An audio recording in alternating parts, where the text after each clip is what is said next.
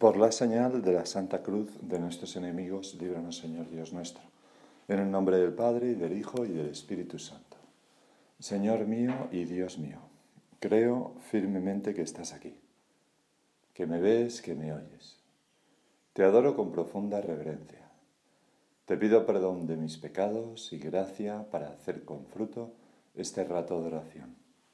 Madre mía Inmaculada, San José, mi Padre y Señor, Ángel de mi guarda, intercede por mí. Empezamos nuestra oración con, las puertas del sagrario abierta, contemplando al Señor un poco más cerca. Y te agradecemos, Señor, que, que estés aquí en nuestra propia casa, que hayas velado nuestro sueño desde el sagrario. Cuántas veces a lo mejor nos despertamos de noche y pensamos que el Señor pues está, está aquí, en nuestra propia casa, velando por nosotros sin dormir. Y a lo mejor le decimos, Señor, no puedo bajar, pero, o, sí puedo, ¿no? Pero, pero, pero no quiero levantarme de la cama, ¿no? A ver si me vuelvo a dormir, lo que sea, ¿no? Lo que sea. Hoy, Señor, celebramos la fiesta de Santa Catalina de Siena, bien tempranito, al que madruga Dios la ayuda, o sea que está siempre... Y, y dice la antífona que esta es una virgen sabia, y una del número de las prudentes que salió a recibir a Cristo con la lámpara encendida.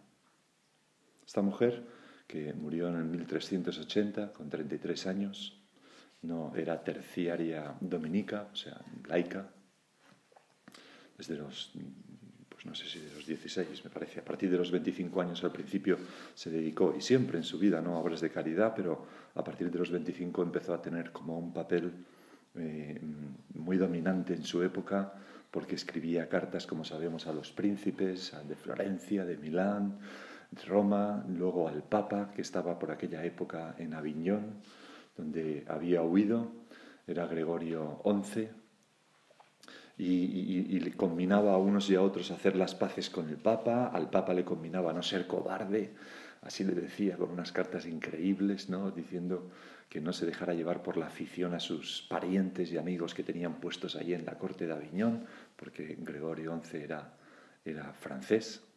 Y al final consiguió, consiguió lo que fue un bien gigante para toda la Iglesia, y es que el Papa volviera a Aviñón. Y años más tarde se solucionaría, ¿verdad?, pues aquel famoso cisma de Occidente, ¿no? Bueno, esta es Santa Catalina de Siena, ¿no? a la que San José María llamaba la gran deslenguada. Es patrona de Europa, patrona de Italia, doctora de la Iglesia, una de las cuatro doctores, doctoras de la Iglesia. Y sus restos, como sabes, pues se conservan en Santa María Sopra Minerva, esa iglesia preciosa que tiene el techo pintado de azul, oro, ¿no? Y en Roma, allí está.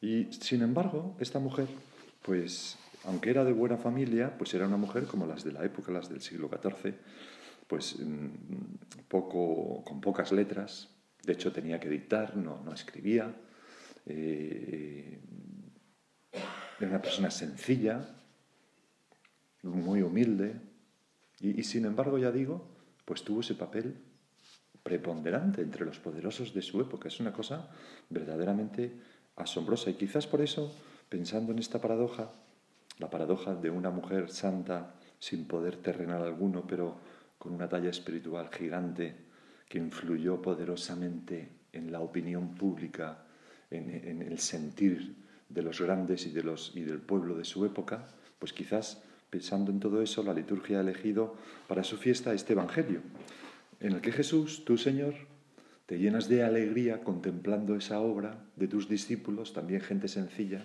que volvían de echar demonios, de hacer milagros de todo tipo, y exclamas, Te doy gracias, Padre, Señor del cielo y de la tierra, porque has escondido estas cosas a los sabios y entendidos y se las has revelado a los pequeños. Sí, Padre, así te ha parecido bien. Señor se regocija, ¿no? Ante la tarea que la gente sencilla y humilde podemos hacer en nuestro mundo. San José María, nuestro padre, le tenía mucha devoción a Santa Catalina desde joven. ¿no? De hecho, cuando empezó a escribir sus apuntes íntimos, les llamaba, les llamaba las Catalinas.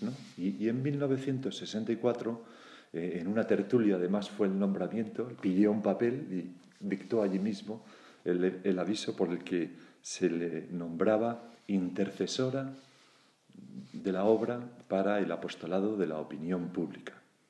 Y lo explicaba así, porque supo amar filialmente al Papa, porque supo servir sacrificadamente a la Santa Iglesia de Dios y porque supo heroicamente hablar, no callar.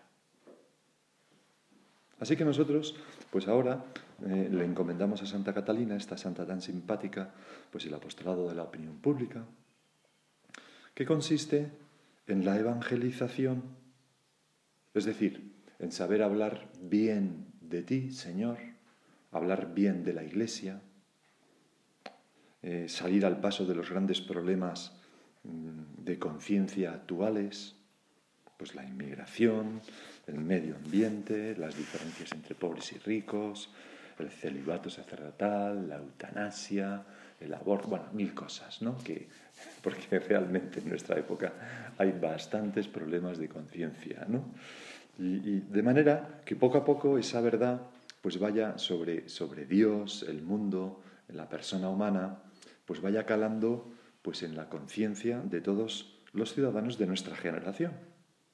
Y es, y es esa tarea preciosa, una tarea que, que nos corresponde a todos los cristianos y que, y, que se realiza, Señor, de muchas maneras, pero desde luego con el apostolado personal de amistad y confidencia. Porque en última instancia, en última instancia, pues para cambiar la, la conciencia del mundo hay que cambiar la conciencia de cada uno de los que componen parte del mundo, de las personas. Hay que alcanzar una a una. Esto es una batalla casa a casa, ¿no? Cuando haces cosas estructurales en un pispás cambia todo, ¿no? Y, de repente se desajusta una cosa, no sirve de nada. Hay que cambiar a las personas, una a una, una a una. Bueno, y para este, y además, em, claro, esto de, cambiar el, el, que la fe se haga cultura, que el sentir de, todos los, los ciudadanos de, de nuestros compatriotas y del mundo en general, ¿no? Pues entendiendo como patria, pues el mundo entero, ¿no? Esto de que cambie su, modo de percibir, eh, bueno, si es necesario, ¿no? Pues las realidades para ajustarse a lo que Dios ha querido, mm, pues es el fin de la obra, además. Meter a Cristo en la entraña de todas las realidades sociales y culturales y humanas, etc. O sea, todo lo que nosotros hacemos todo, absolutamente, nuestra formación, el, rezar, pues está también para esto, para cambiar el mundo. Para cambiar el mundo. A esto vamos, Señor, con tu ayuda, a ser instrumentos tuyos para mm, ponerte a ti en el centro de todas las realidades humanas. Bueno, y para este apostolado de la opinión pública, pues es de gran ayuda el don de lenguas, que es de lo que me gustaría hablar contigo, Señor, en esta meditación. Es un don que el Espíritu Santo concede a las almas sencillas y un don que te mendigamos ahora, Señor.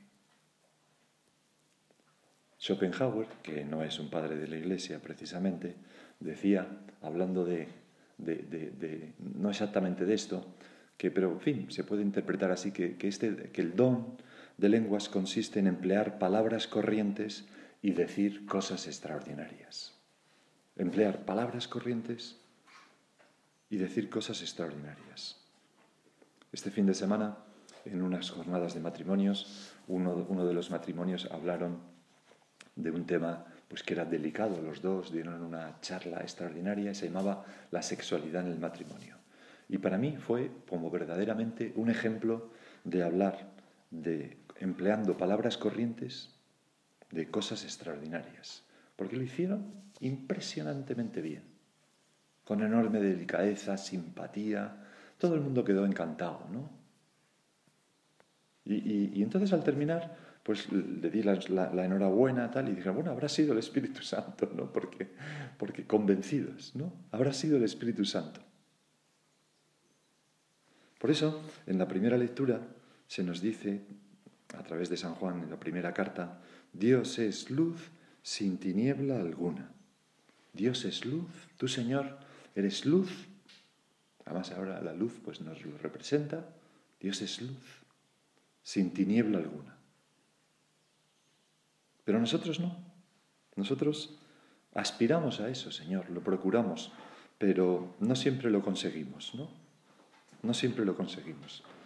Bueno, abro esta si queréis. Voy a abrir esta. Y así os llega menos a nosotros y más a mí. Dios es luz sin tiniebla. Alguna decíamos, pero, pero nosotros no, ¿no? Eh, a veces nuestro modo de razonar y de explicarnos pues es un poco nebuloso, como un chiste de WhatsApp que tengo aquí, que me mandaron hace tiempo y que espero que no os lo toméis a mal, ¿no? Eh, por caridad, en fin. Pero dice, las mujeres no somos complicadas, me lo mandó mi hermana, ¿eh? tengo que decir. Las mujeres no somos complicadas. Somos otra cosa que es una movida que ahora mismo no sabría explicar, pero complicadas no. ¿no? me hizo bastante gracia, ¿no? Lo puse en el grupo de hermanas ahí. tal. Bueno, pues eh, a veces nosotros no, no nos explicamos bien, Señor. Por eso necesitamos el don de lenguas, las buenas explicadoras. Es verdad que hay algo instintivo, ¿no? Hay personas que, tienen esa facilidad, ya he aludido a este matrimonio, ¿no? pero es una facilidad como innata para, para explicarse. ¿no? Una vez contemplé una cosa asombrosa, como la mujer de un amigo mío, eh, que hacía negocios en Rusia, cuando se empezó a abrir Rusia ¿no? a, este tema, a Occidente, y entonces había venido su socio de Rusia con su mujer, que no hablaban ni una palabra de castellano ni de ruso. Y eh, fueron al corte inglés la mujer de mi amigo y la mujer rusa a comprar cosas. Y entonces eh, la mujer rusa le preguntaba en ruso al dependiente, el dependiente ponía cara de tal, y entonces la mujer de mi amigo, que no hablaba una palabra de ruso, le decía, dime, dime. Y entonces la otra le explicaba en ruso lo que quería y ella le entendía perfectamente y le traducía a castellano lo que quería al, al dependiente. Y era una cosa asombrosa. Había como una sintonía que con los gestos, con el lenguaje corporal, etcétera, ¡clac! ¿no? Eh, entendían, se entendían mutuamente sin tener ni idea de ruso ni de castellano. Bueno, pues a veces ocurre eso, que hay como, como una sintonía, pero yo pienso, Señor, que, que el don de lenguas pues es algo más, es eso que en Pentecostés el Espíritu Santo dio a los apóstoles, gente sencilla, y que cuando salieron fuera hablaban y cada uno les entendía en su lengua. Eso fue un milagro claro pero es también una imagen de lo que consiste esto.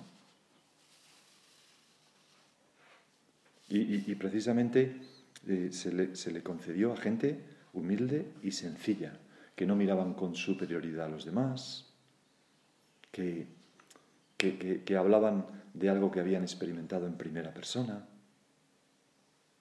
Como hemos visto en el Evangelio, te doy gracias, Padre Señor de cielo y tierra, porque has escondido estas cosas a los sabios y entendidos y, se las ha revelado a la gente sencilla. Es algo que nace de la intimidad con Cristo, de la oración, del trato contigo. Señor, nadie conoce al Padre sino al Hijo y aquel a quien el Hijo se lo quiera revelar. Es decir, el, don de lenguas nace de nuestro trato contigo humilde y sencillo. Nosotros, Señor, hablamos de lo que hemos visto y oído. Y no tenemos como una estructura mental complicada de grandes teorías, no, no, sino lo que llevamos en el corazón, porque te hemos visto a ti en la oración. Y entonces, cuando hablamos de la Iglesia, cuando hablamos del Papa, pues hablamos con un amor que cautiva a los demás y con un convencimiento que, que desarma tantas veces a las personas.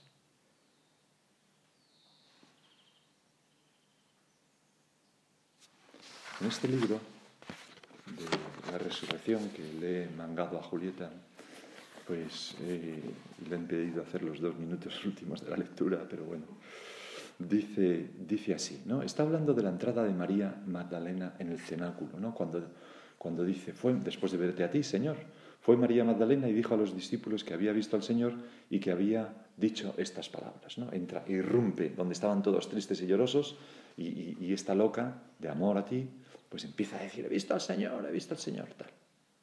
Entonces dice el autor de este libro, José Fernando Rey Ballester, dice, si nuestro cristianismo occidental no resulta atractivo para muchas personas. a veces nos sentimos así. ¿Qué pasa, Señor? Que ello se debe, entre otras cosas, a que ha dejado de ser provocativo. Los cristianos hablamos poco de Dios y cuando lo hacemos, muchas veces estamos respondiendo a preguntas que los demás no se han formulado. Esto convierte la predicación en algo, la predicación o la conversación con un amigo, con una amiga, lo que sea, ¿no? La, acción, el apostolado de los cristianos, ¿no? Esto convierte la predicación, pero en fin, la predicación especialmente, en algo sumamente pesado para quien la escucha si previamente no se ha captado su interés, su interés con una provocación que suscite en él la pregunta que nos disponemos a contestar. Bajo el sacrílego pretexto de una encarnación profana, hemos asumido las pautas de conducta de este siglo hasta tal punto que nuestra vida no llama la atención de nadie.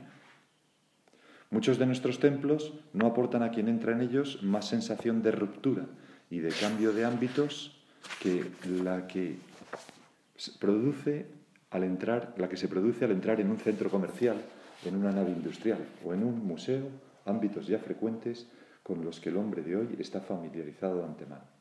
Se escucha el mismo ruido, se oye en las celebraciones la misma música, se ve a las personas en las mismas posturas que adoptan en la sala de espera de un dentista o en el teatro.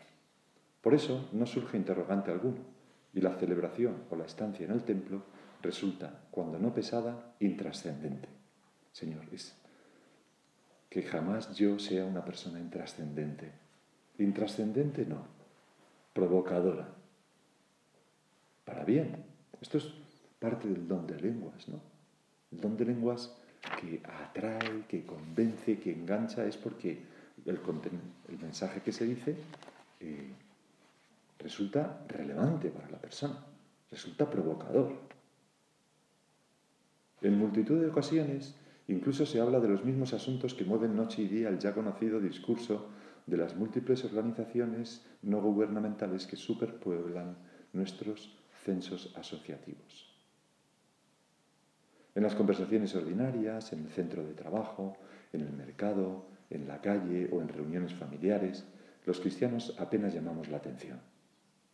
Ante la crítica consentimos e incluso participamos. Ante la blasfemia callamos. Ante puntos de vista letales en materias como el aborto, divorcio o anticoncepción, entre comillas, respetamos cuando no asentimos o traicionamos. Siempre hay que respetar, Señor, pero este respeto del que habla aquí es como un callar hipócrita, ¿no? Tragamos los mismos programas de televisión que los demás. La isla de las tentaciones, ¿no? ¿Cómo se puede ser cristiano y ver una cosa así, ¿no? Y los comentamos en los mismos términos, aun cuando en ellos se esté atropellando lo más sagrado que hay en la condición humana de los hijos de Dios. Así, cuando hablamos de Jesucristo o intentamos explicar nuestra fe, nuestro discurso resulta sumamente pesado. Nadie nos había preguntado por ella, y si no nos habían preguntado es porque previamente no habíamos suscitado provocación alguna.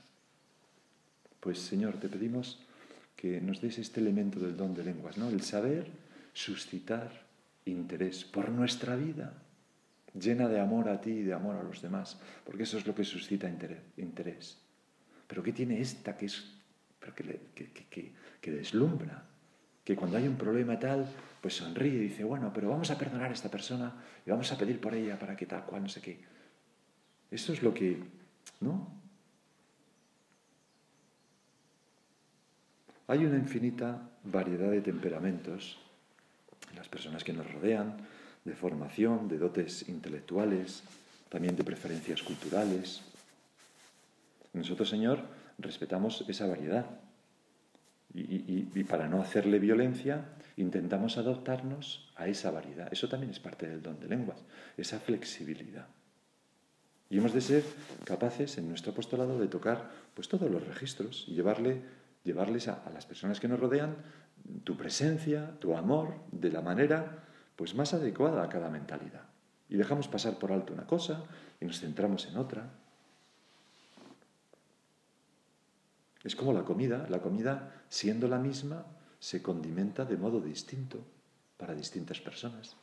Y si pues eh, a esta persona no le gusta la tortilla de patata con cebolla, pues haz una tortilla de patata sin cebolla, que esencialmente es lo mismo. Y a esta otra que le gusta, y a esta otra que no sé qué. Nos interesan todas las almas de cien cien y a cada uno pues hay que saber hablarle en su lenguaje de lo que, le, de lo que necesita. Como hacías tú, Señor. Tú hablabas a los discípulos, gente tosca y apegada a la tierra y al mar, pues les hablabas en parábolas, con ejemplos sencillos sacados de su vida ordinaria.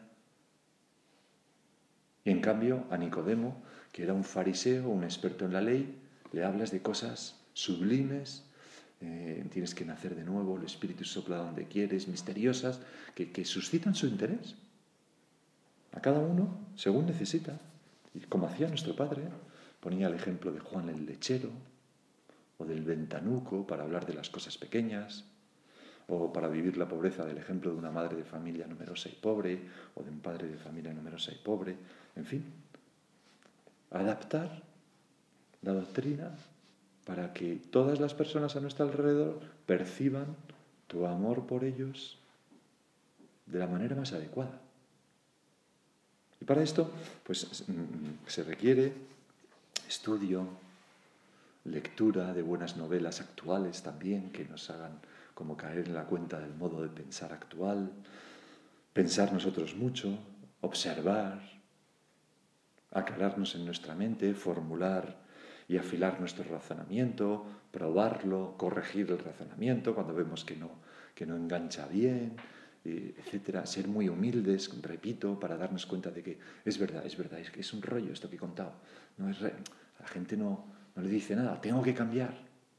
Pues este matrimonio que dio esta charla, impresionante, pues yo había, me había reunido con ellos, habían leído varios libros, habían visto vídeos y me contaron que la noche anterior, pues fue la hermana de, ella y, su cuñado, fueron a su casa en una cena, le dieron la charla para ver qué les parecía y le dijeron, no nos gusta esto, esto, y la tuvieron que cambiar toda. Y se levantaron a las 6 de la mañana o a las 5 de la mañana para cambiar, o sea, se ajustaban con humildad.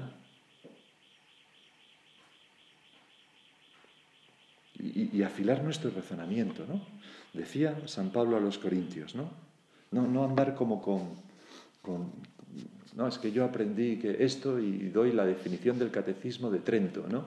dices, hombre, ya, pero a lo mejor de, de 20 palabras de, de, esas que dices hay 15 palabras, como dice un amigo mío, que no los entiende nadie, ¿no? dices, pues habrá que, que, que, tendremos que pensar nueva manera de decirlo. Y si nos ocurre una manera, lo decimos y entonces nos damos cuenta de que se puede malinterpretar, lo ajustamos y cambiamos esa palabra por otra y entonces el discurso se hace exacto, adecuado, pues a las personas que tenemos delante. Porque, como decía San Pablo a los Corintios, si la trompeta da un toque confuso, ¿quién se preparará para el combate? Si la lengua que habláis no es inteligible, ¿cómo se sabrá lo que decís? No hablaréis sino al aire. Necesitamos ese estudio también. Como todo lo humano, como todos los dones de Dios, exigen una tarea por nuestra parte para sacarle partido. Decía también un, gran intelectual, Jean Guiton, ¿no? Decía, es siempre perjudicial emplear términos imprecisos y excesivos. Es saludable hacer un ligero esfuerzo, sin pedantería, para escoger la palabra menos impropia.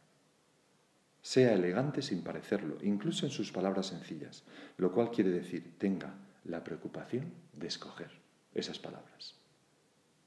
Nos llamamos personas que, bueno, sí, pues, pues eso, que ya sabes, ¿no? Tal, que no, sé, que, no decimos nada, ¿no? vale, tal, vale, vale, vale, ¿no? Eh, lo repetimos mil veces. Y entonces mm, coges, ¿vale? Y vas y le dices, ¿vale? Y tal y cual, no sé qué, ¿no? Pues esto no, Hemos de, cultivarnos. Señor, ayúdanos. Desde luego, no se trata de cambiar el fondo, sino la forma. No se trata de disfrazar la verdad, sino de hacerla sugerente por amor a la verdad, que queremos que sea captada, entendida y vivida por muchas personas, y por amor a las personas, que queremos que su vida se llene de luz. Se trata de hacer esa verdad relevante, interesante, lo cual se consigue, pues, muchas veces con, siempre, ¿no? Con nuestra propia vida. Pero también adaptándonos a esas coordenadas mentales de la gente. Que no ocurra lo que yo una vez, siendo sacerdote joven, San José María, agentes de una barriada, ¿no? que hablando de otro sacerdote que les había dado un sermón, decían, ¿dónde habrás aprendido unas palabras tan difíciles? Y no se enteraban de nada.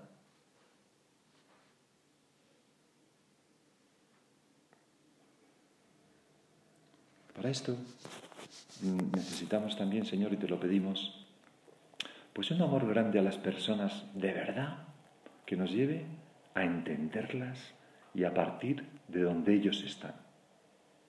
Porque muchas veces tengo la sensación de que nuestros iguales, nuestros ciudadanos, eh, están como en un pozo y la escalera que le echamos empieza a 10 metros por encima suya.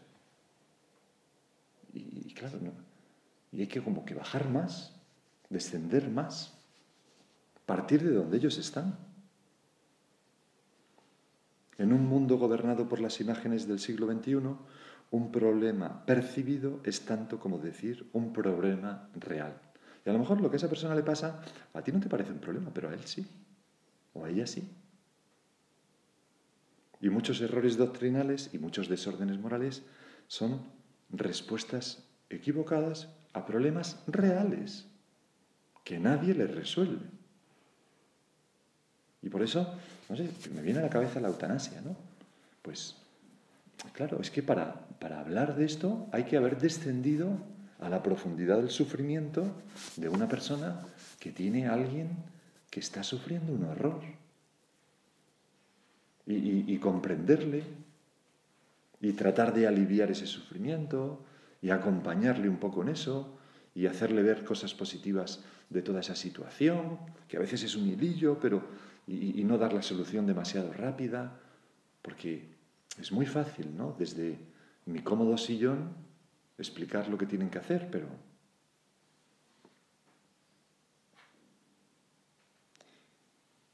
Y el don de lenguas requiere también insistir con paciencia. ¿no? San Pablo hablaba de oportune, inoportune, insistir una y otra vez. En fin, y muchas cosas que me he quedado sin decir, ¿no?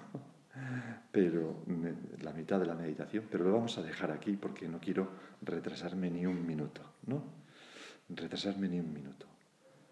Vamos a pedirle, lo más importante, ¿no? Vamos a pedirle al Espíritu Santo en esta misa de hoy que nos conceda ese don de lenguas, ¿no?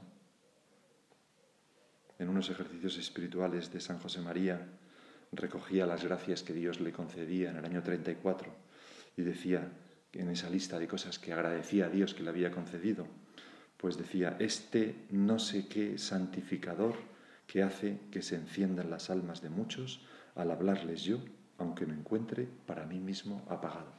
Vamos a pedirle a nuestra Madre que nos conceda también a nosotros, pues este no sé qué espiritual que hace que las almas nos entiendan y se entusiasmen cuando les hablamos del amor de Dios, de la Iglesia, del Papa. Te doy gracias, Dios mío, por los buenos propósitos, afectos e inspiraciones que me has comunicado en esta meditación. Te pido ayuda para ponerlos por obra.